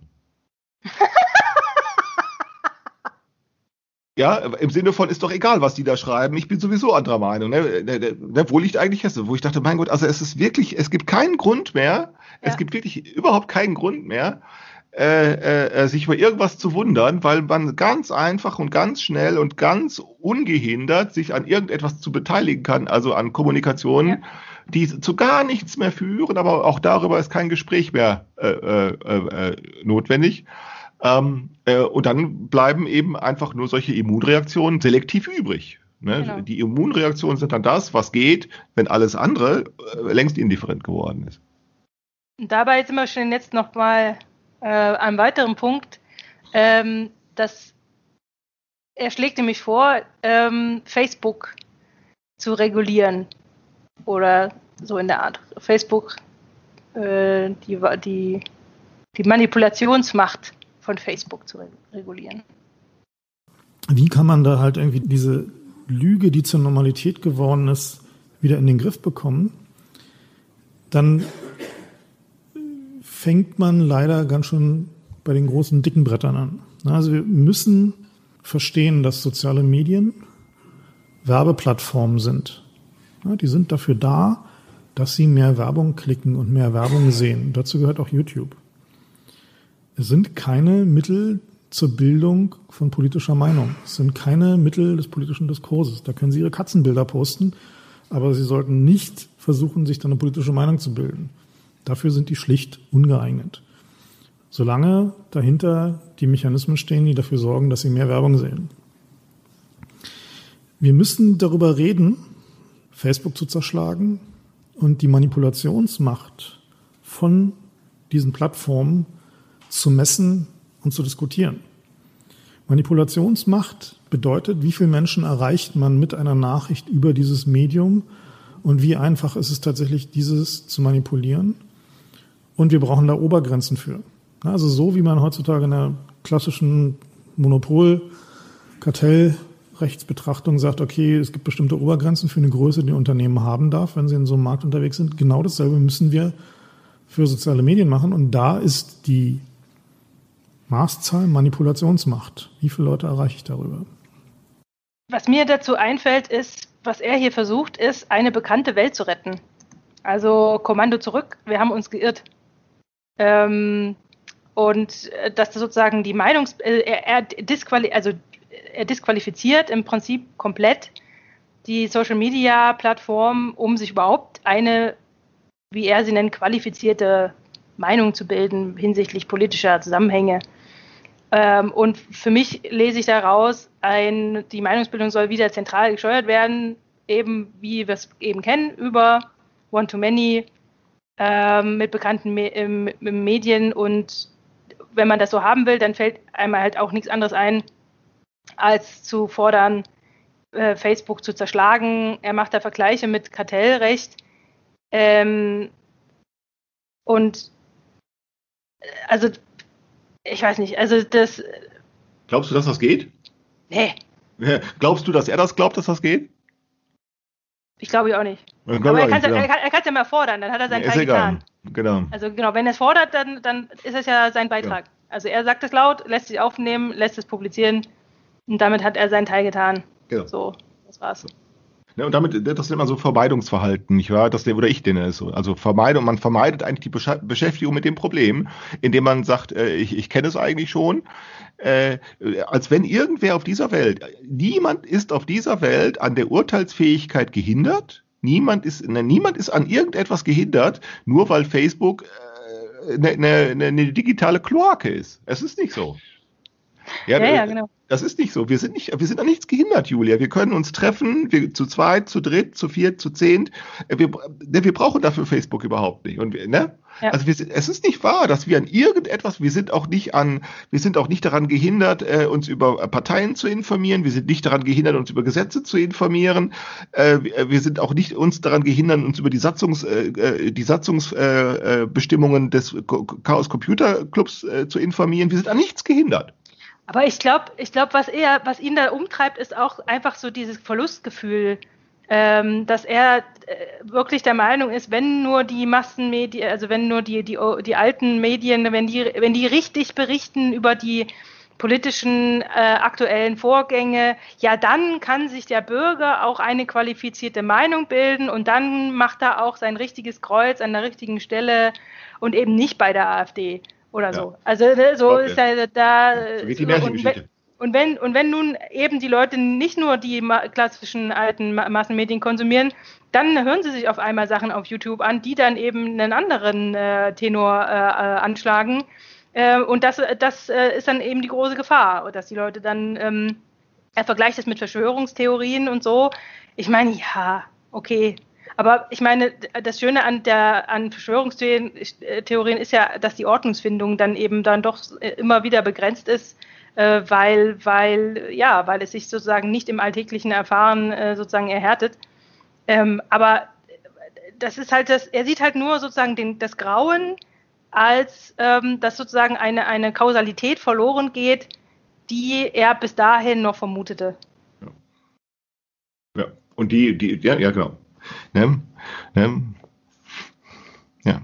Also, Aber ich meine, ja. dass, dass, dass, dass sozusagen eine Aufmerksamkeit, also ich hab, wir haben das damals bei den Piraten erlebt, äh, wir haben natürlich in den Umfragen äh, kannten uns die meisten Leute und, und, und wollten uns auch die meisten Leute wählen, immer dann, wenn wir in den Massenmedien, egal wie, aber wir sind da aufgetaucht. So. Und in dem Moment, wo das aufgehört hat, ich meine, wir, wir haben ja, ja die gescannt allesamt. Also wir wussten ja, wann welche Artikel über, über die Partei äh, erscheinen. Und wir konnten da wirklich die Uhr nachstellen, dass wenn die aufgehört hat, also es gab dann eben diese Phase 2013, da hat es schlagartig aufgehört und keiner konnte sich erklären, wieso. Es hat schlag, schlagartig hat's aufgehört, dann hat irgendein Chefredakteur gesagt, na, jetzt haben wir mal genug über die geschrieben, reicht jetzt auch, die haben ihre ganzen Boni, äh, haben, wir, haben wir drin, ne? es war was Neues, war was Interessantes und so und jetzt ist gut. Äh, ja. Und in dem Moment sind wir quasi von der Bildfläche verschwunden. Genau. Also das, ja. das kann man schon so sehen, ja. Sicher. Ja, klar, äh, klar. Sie haben dann festgestellt, dass äh, äh, die, das ist ja sozusagen genau dieses ökologische Gefüge. Ne? Also man profitiert von einem Geschäft nur dann, wenn andere auch andere davon profitieren, machen alle mit. Und wenn, wenn an irgendeiner Stelle sich zeigt, also dass das Geschäft sich nicht mehr lohnt, denn du musst ja sehen, auch die die Umfragen, also die diese Zeitungsverlage, die die beobachten ja genau, äh, was man den äh, Lesern verkaufen kann und was nicht.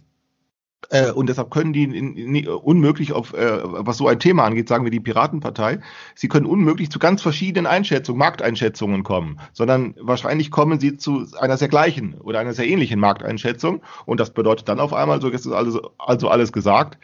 Äh, und vor allen Dingen, es hängt ja auch damit zusammen, dass ja die Piraten anders als die AfD ähm, ja auch die, sozusagen dieses obszöne, dieses obszöne äh, populistische Geschrei nicht anstellen konnten. Richtig. Genau. Ja, das ist ja genau deshalb sind die Piraten ja langweilig geworden für die Massenmedien, äh, äh, weil äh, ähm, äh, die AfD bleibt ja sozusagen der Dauerbrenner, weil die ja immer wieder, weil es denen ja immer wieder gelingt, Obszönitäten und den, Journalisten unterzujubeln und die berichten natürlich ganz fleißig darüber, weil wobei, sie genau wissen. Wobei, wobei wir die Skandale schon hatten, nur es waren einfach so viele, also dadurch, dass die, die wesentliche, das darf man ja bei den Piraten nicht vergessen, die wesentliche Kommunikation zwischen den Mitgliedern, die fand auf Twitter statt. Also es ja. wurden natürlich schon Mails hin und her geschickt, um Sachen zu organisieren, aber vieles äh, von, von der Kommunikation äh, landete auf Twitter, äh, auch Konflikte mit der Mitglieder untereinander. Ähm, und das war für alle einsehbar. Das darf man ja nicht ver, ver, ver ne? Das war für alle einsehbar. Mhm. Und die Journalisten hatten überhaupt keinen strategischen Vorteil mehr, dass sie Journalisten waren.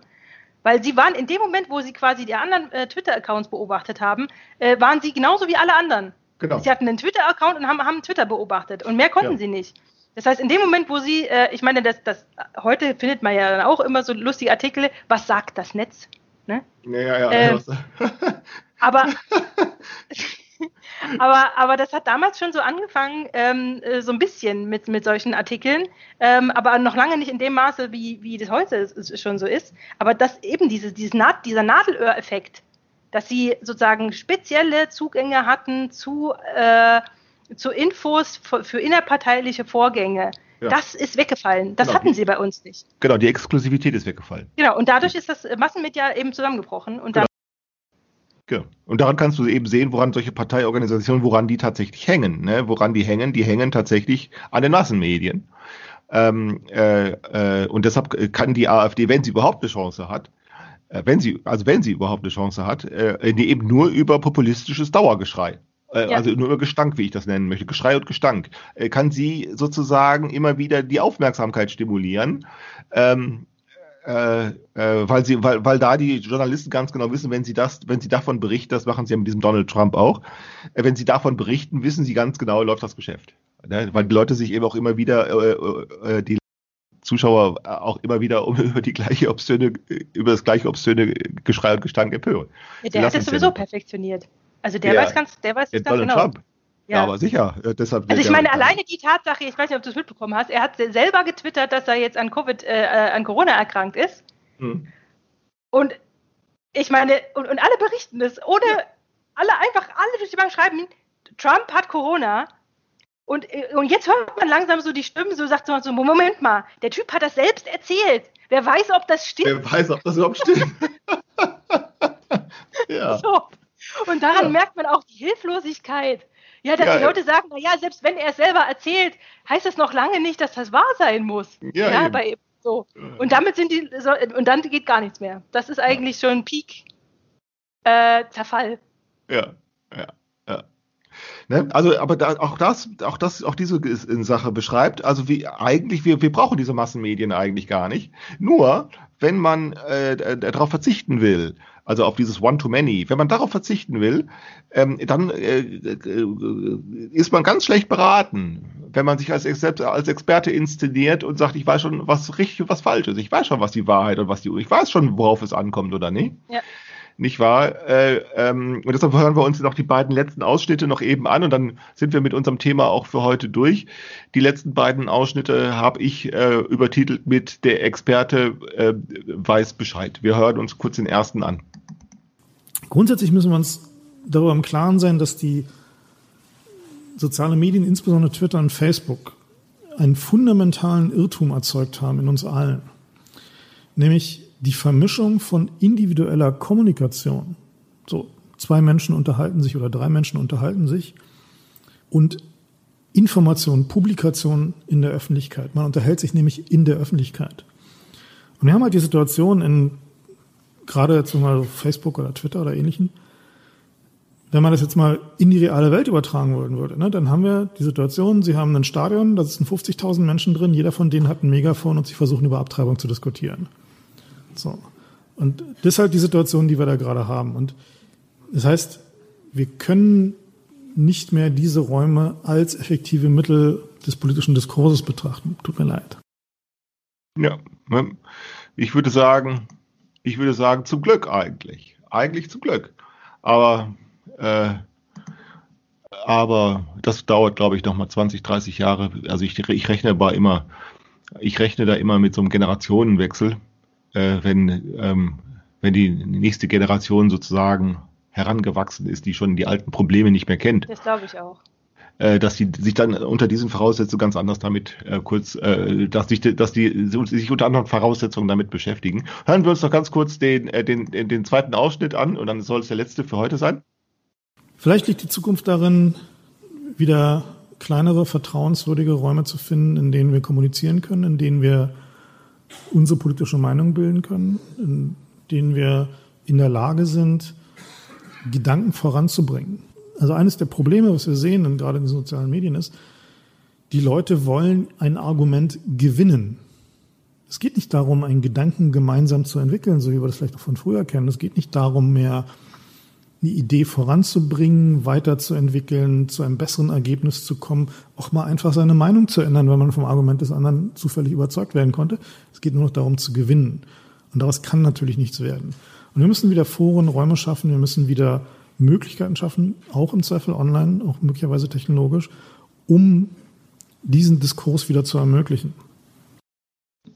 Und dann kommt er dann im Vortrag selber, macht er dann den Vorschlag zum Schluss, äh, das habe ich, den Ausschnitt habe ich jetzt weggelassen, aber er kommt dann eben auf Mastodon.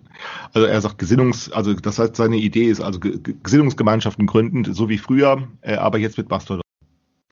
Ne? Und das ist schon so, ähm, also das muss ich schon sagen. Also dieser, ich, ich nenne das Pessimismus. Das ist echt ein echter Pessimismus. Äh, ich weiß nicht, ob du den, äh, ob du das äh, ja, nachvollziehen kannst. Ja, ja. Wir, wir, müssen sozusagen wieder zurückkommen. Ich, ja, er sagt ja, er sagt ja, er spricht ja, ja vom fundamentalen Irrtum. Ja. Er sagt, wir, wir sind, äh, indem wir das nutzen, sind wir dem fundamentalen Irrtum erlegen, dass diese äh, äh, Social Media uns Räume für einen, einen politischen Diskurs bieten könnte. Ja, natürlich. Das ist erstmal insofern ein Irrtum, weil man eben, und das stellt er ja auch fest, eben sehr schnell merkt, na ja, ähm, es, geht, es geht ja nur noch darum, äh, Argumente äh, sozusagen zu gewinnen, aber niemand muss mehr der Verlierer sein. Genau. So. Und, und das stellt er ja auch fest, dass sich, die, dass, dass sich langsam so ein Burnout ab, abzeichnet äh, äh, weil es nie keinen Grund mehr gibt, ähm, äh, sich sozusagen zu bekehren zu lassen. So, äh, er, er, unterschätzt sozusagen die Zweckgebundenheit dieses Machtspiels. Also die hat er sozusagen in dem Moment nicht auf dem Schirm, äh, sondern er, er, er, beobachtet natürlich, was passiert. Aber er sagt nun ja, äh, damit es eben weitergehen kann, so wie vorher, ähm, äh, und er, er und, und ich frage mich dann auch diese Notwendigkeit des politischen Diskurses. Also was, woher wächst die denn? Also was, was für eine ähm, was für ein Bedürfnis oder was für eine Notwendigkeit gäbe es denn, einen politischen Diskurs zu führen? Den sehe ich so gar nicht. Ja, vor allem deshalb, weil ja die Notwendigkeit im Prinzip schon bekannt sind. Wir, es ist nicht schwer zu argumentieren. Ich glaube nicht, dass, dass ich lange reden müsste, wenn ich sage, wenn ich sage, äh, letztlich äh, sind wir in der Situation aus den ökologischen Schäden, die durch äh, die moderne äh, Produktionsweise angerichtet werden, aus denen klug zu werden. Ja, genau, das, um, das wäre meine Aufgabe. So. Ja, so, aber dann, aber doch nicht, indem wir Gesinnungsgemeinschaften gründen. Also, ne, also, so, ich, also man muss doch nicht eigentlich viel äh, argumentieren, wenn man sagt, das sei sozusagen, also die ökologischen Schäden, ähm, äh, äh, die ökologischen Schäden zu behandeln. Das wäre ein Grund für politisches Handeln. Aber ja. ich komme da nicht auf die, aber dann kommt der auf die Idee, ja, dann müssen wir jetzt erstmal wieder Gesinnungsgemeinschaften gründen. Also jetzt, und jetzt auch noch Mastodon installieren. Ja. Ne, weil dann können wir das tun. Also sozusagen. Ne, ja, wobei ich die Einschätzung, dass das sozusagen eine gewisse Einschränkung der Interaktionsmöglichkeiten ähm, also ich meine, wir hatten ja einmal, wir hatten ja einmal darüber, äh, du hast mal erzählt, dass du, dass du es erlebt hast auf, auf, auf einer Konferenz, dass versucht haben, 300 Wissenschaftler irgendwie in ein Manifest zu schreiben. ähm, ja Ich meine, das ist so ähnlich. Also, weil, Ja, wenn man genau. dann auf einmal da sitzt und, und ich kann mir das mit Mastodon-Instanzen, kann ich mir das schon also vorstellen im Sinne von, naja, ich, ich, meinetwegen gründe ich eine, eine Mastodon-Instanz, ich spinne jetzt mal, ähm, zur, zur, zur Rettung der Welt, äh, der ökologischen Krise, so. Und, und wenn du dann halt äh, auf Leute triffst, äh, die da, die, die dann anderer Meinung sind, dann schmeißt du die halt raus, so. Und dann kannst du so, sozusagen ähm, viel besser sozusagen so eine Selektion äh, äh, sich erwachsen la lassen, um dann das nächste Manifest zu schreiben, was weiß ich. Also Ja, nee, im Prinzip ist es ja, ich meine, ich halte diese Mastodon-Geschichte auch für eine ganz großartige Sache, aber ich glaube nicht, äh, dass es äh, äh, hilfreich ist zu meinen, man müsse das sozusagen ähm, als Ersatz für Gesinnungsgemeinschaften nehmen, um dann, ne, um dann einfach altem Spiel weiterzumachen. Nee, sondern meine Idee wäre, aber ich, meine Idee wäre, dass man lernen könnte, dass man eigentlich ähm, äh, gerade solche Mastodon, äh, also dass man Organisa so Organisationen bildet, die eben nicht darin besteht, also erstmal eine, eine Satzung an den Anfang zu stellen, ein Man Manifest an den Anfang zu stellen, Grundsatzerklärungen abzugeben und zu sagen, das ist das, wer wir sind und was wir wollen und so etwas, ne, sondern eben das genau alles zu verschweigen. Also genau, genau das Gegenteil zu machen. Also, äh, ähm, also sozusagen solche ähm, Organisationen zu finden, die sich erstmal verrätseln Mhm. die erstmal nicht sagen, wer sie sind und erstmal nicht sagen, was sie wollen, die eine Sprache sprechen, die man einerseits versteht, aber andererseits auch, die irgendwie schräg ist. Ja, Äh, also ähm, ähm, ich äh, habe als als äh, als äh, visuelles Vorbild äh, habe ich stelle ich mir immer diese diese diese Drag Queen vor. Mhm. Weißt du, wo, wo ich weiß, ist es Mann oder ist es Frau? Ne? Ja. Also ne, Drag Queen, so heißen die doch. Ja, ne? Conchita Wurst und so. Ich finde das eigentlich visuell gesehen großartig. Du weißt nicht genau, was du davon halten sollst. Mhm. Ne? Ähm, äh, ähm, und, und, äh, und so stelle ich mir eigentlich den Versuch vor, Organisation zu, pro, pro, äh, zu probieren. Also äh, nicht wer wir sind und was oder wir über uns. Ich weiß auch, wie es in den 90er Jahren, Ende der 90er Jahre anfing. Wir über uns, als die Leute massenweise ihre äh, Homepages gestaltet haben, hieß es immer wir über uns. Mhm, stimmt. Ja. Äh, äh, wer, wer bin ich und was wollen wir? Einfach das genau nicht zu sagen, äh, was wir vorhaben, nicht zu sagen. Denn, denn man darf ja wohl die Frage stellen und die darf man hier wohl auch ganz sachlich stellen, sagen, wen soll es denn interessieren? Mhm. Ja? Äh, Und, und wenn es dich interessiert, was ich zu sagen habe, dann frage ich mich ja, wer, wer bist du denn und warum? Also warum, ja, also warum soll ich denn zuerst Auskunft geben, wer ich bin und was ich will? Warum sagst du nicht erstmal, wer du bist und wer du, was du willst? Und wenn du das auch nicht sagen willst, dann sagen, na ja gut, dann können wir ja mal weitermachen. Also es könnte ja einen Grund geben, dass wir sozusagen, ne, äh, dass man, also der Grund könnte sein, dass man mal sozusagen das Gegenlicht vermeidet und statt Ja, und dass statt, man und dass man auch das Scheitern zulässt, dass man Ja, eben sagt, genau. naja, es kann, es kann halt auch, auch äh, nicht funktionieren. So. Ne? Es, es muss, äh, muss also, aber ich glaube, den, den Einwurf, den du vorhin hattest, von wegen, dass du glaubst, dass es auch ein Generationenthema wird, ähm, dass das nur in der nächsten Generation äh, vielleicht funktioniert, weil die einfach unter anderen Voraussetzungen groß geworden sind und sozialisiert wurden schon mit dem ganzen Kram. Also das glaube ich auch. Ich habe jetzt, ich war jetzt bei meiner Schwester, die hatte 50. Geburtstag und mein kleiner Neffe, ähm, der ist jetzt, oh Gott, wie ist er alt? Ist, ich glaube 13 oder 14 oder so. Ähm, äh, wir hatten uns darüber unterhalten. Äh, äh, es, gibt eine, es gibt eine Serie, ähm, äh, so eine Heldenserie Doom Patrol.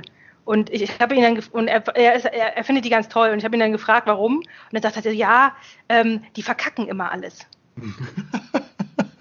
So. Und das ist tatsächlich eine Geschichte, wo es darum geht, dass, äh, halt- dass sozusagen die, die, die Helden mit Superkräften eigentlich gar nichts Tolles können. Die haben zwar Superkräfte, aber die tun sich extrem schwer damit und fallen ständig auf die Schnauze und machen eigentlich nur Blödsinn und, und tun auch anderen weh und es geht alles schief und so. Und, und, dann, und, dann, und dann sagt er, das findet er gut. Das findet, das findet er gut, die verkacken immer alles. Und das kam so richtig so aus dem Herzen raus. Und, ähm, und ich glaube, das ist tatsächlich, und ich glaube, dass, dass die, auch die neue Generation, also dass, dass sozusagen die Jungen, ich glaube, die sind auch übersättigt. Die sind übersättigt von diesem ganzen Epos-Scheiß, äh, der immer tut, als, würd, als müsste man sich nur wünschen, etwas Gutes zu tun und dann passiert es auch. Hm, hm. Ja, ähm, also was ich meine ist eben, dass vielleicht diese Märchengeschichte, äh, die, äh, die sozusagen immer noch ganz leicht äh, äh, aufgeführt und neu erzählt werden kann, dass diese Märchengeschichte sozusagen anfängt, unglaubwürdig zu werden. Ja, Dieser genau. Mythos. Dass der anfängt, unglaubwürdig zu werden, weil man sagt, gibt's denn nicht auch noch andere Märchengeschichten, vielleicht eine Märchengeschichte, die noch nicht so häufig wiederholt wurde. Ne, dass man also anfängt, ne, ne, so Organisationen zu bilden, die wie so eine Drag Queen, also sagt, ähm, ähm, ja, äh, ähm, erstmal über sich ein Rätsel zu verbreiten. Oder ne, damit man, damit man, damit, damit man die Kontingenz des Handelns auf, auf, damit man auf die Kontingenz des Handelns aufmerksam machen kann. Mhm. Ne, das scheint mir sozusagen das, was mit die, die Chance. Ja, aber das ist eigentlich auch die Chance von Social Media. Ne? Ja. Ne, du hast jetzt, darüber hatten wir gesprochen, ich, beim letzten oder vorletzten Mal, du hast eigentlich keine Ausrede mehr, spätestens jetzt nicht mehr, äh, hast du keine Ausrede für dein Handeln mehr. Du kannst nicht einfach sagen, ähm, du weißt, was du tust und du weißt, was du sagst. Das stimmt nicht mehr. Das weißt du jetzt nicht mehr. Ne? Ja. Ne? Schön ist ja, du hast es vorhin genannt, Donald Trump. Ne? Was tut der da eigentlich, wenn er sagt, ich habe Corona, ne? Ja, weiß der, was der da tut? ja, weiß der, was der da tut? Ist das vielleicht gelogen? Ähm, und ähm, äh, es, es, kann ja sein, dass es auch noch andere raffinierte äh, Leute auf der Welt gibt und nicht bloß äh, einen amerikanischen Milliardär. Wollen wir es dabei belassen, Klaus? Ja, für glaub, heute. Wir sind durch, ne? Ja. also dann. Also, so viel zu, für heute. Tschüss.